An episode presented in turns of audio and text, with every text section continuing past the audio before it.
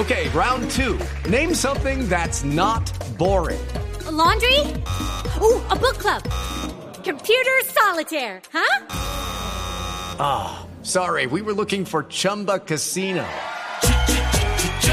That's right. ChumbaCasino.com has over 100 casino style games. Join today and play for free for your chance to redeem some serious prizes. ChumbaCasino.com. No purchase necessary. Full prohibited by law. 18 plus terms and conditions apply. See website for details.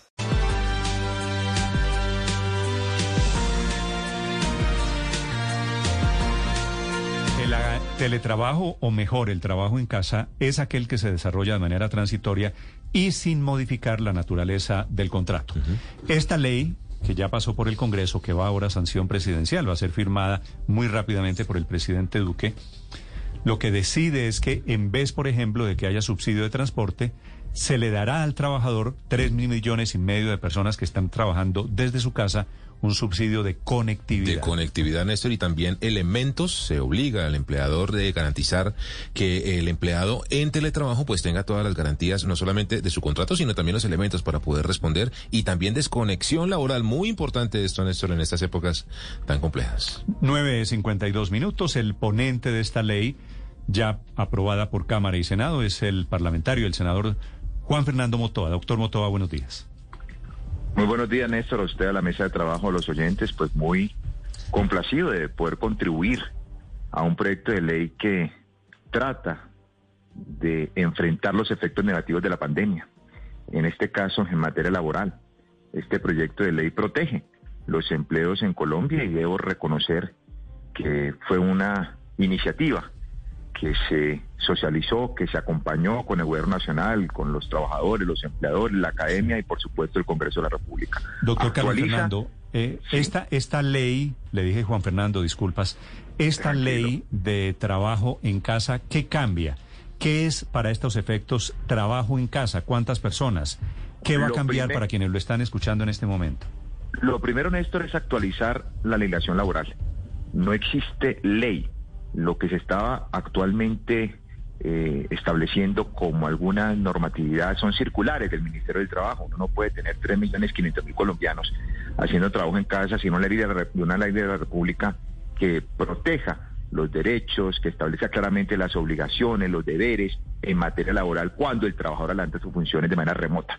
Así que esa es la primera característica. Segundo, define de manera precisa todo lo que tiene que ver con horarios, laborales, con la jornada laboral, con prestaciones sociales, con los compromisos que deben asumir la administradora de derechos laborales, cuáles son los compromisos del empleador, se garantiza lo que usted mencionaba, el auxilio de conectividad y otros asuntos que son fundamentales para mantener esa relación laboral en Colombia.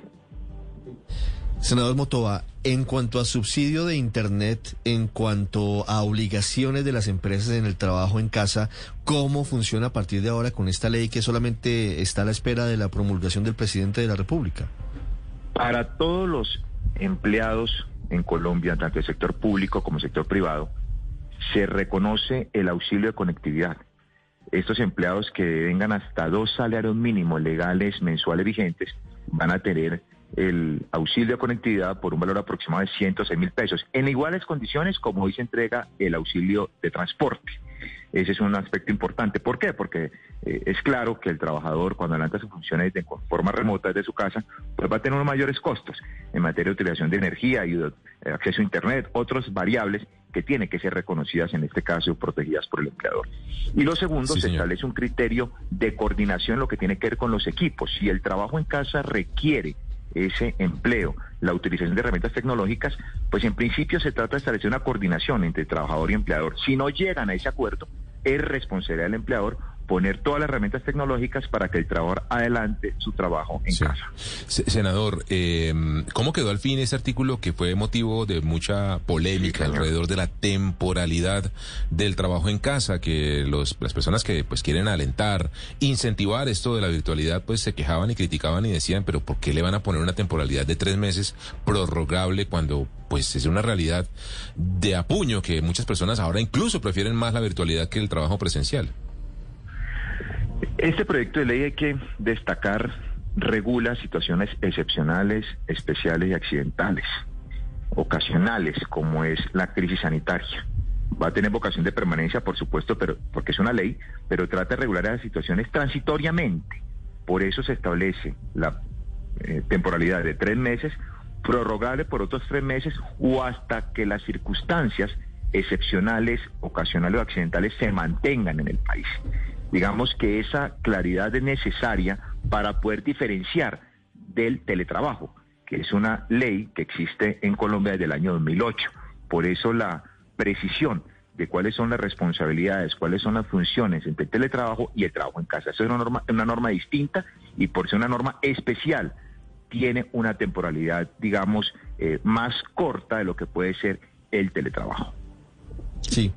Sobre esto, senador, no quiere decir que sean solamente dos periodos los que tendría que ser. Si se necesita ampliar, no habría ninguna camisa de fuerza para ampliar el tiempo necesario en caso de emergencia el trabajo en casa.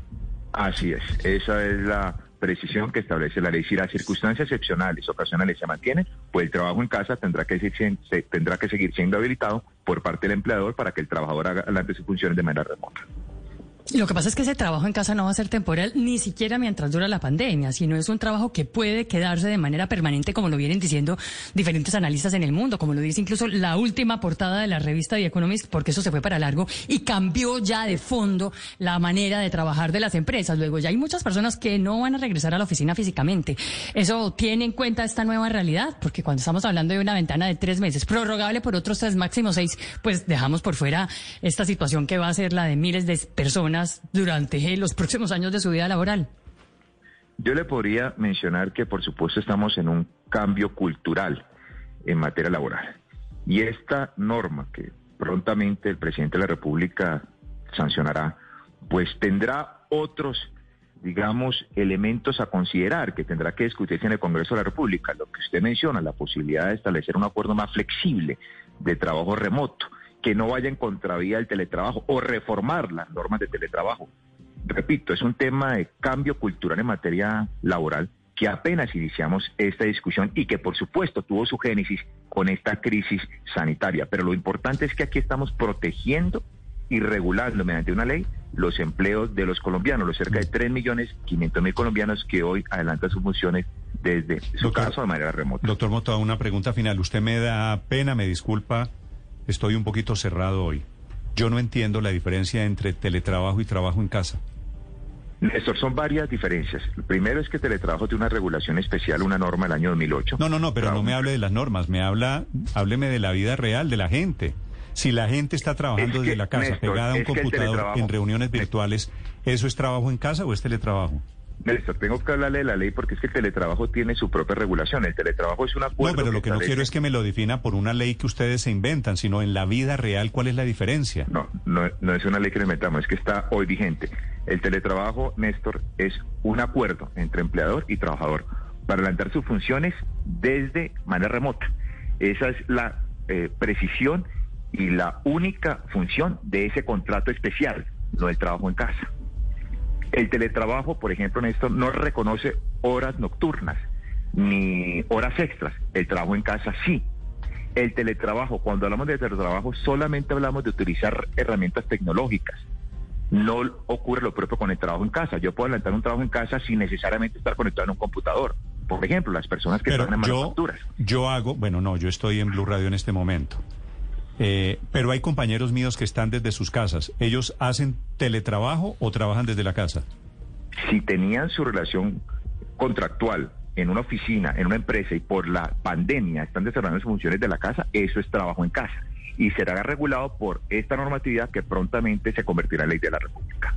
Judy was boring. Hello. Then Judy discovered chumbacasino.com. It's my little escape. Now Judy's the life of the party. Oh, baby, Mama's bringing home the bacon. Whoa. Take it easy, Judy. The Chumba life is for everybody. So go to ChumbaCasino.com and play over 100 casino style games. Join today and play for free for your chance to redeem some serious prizes.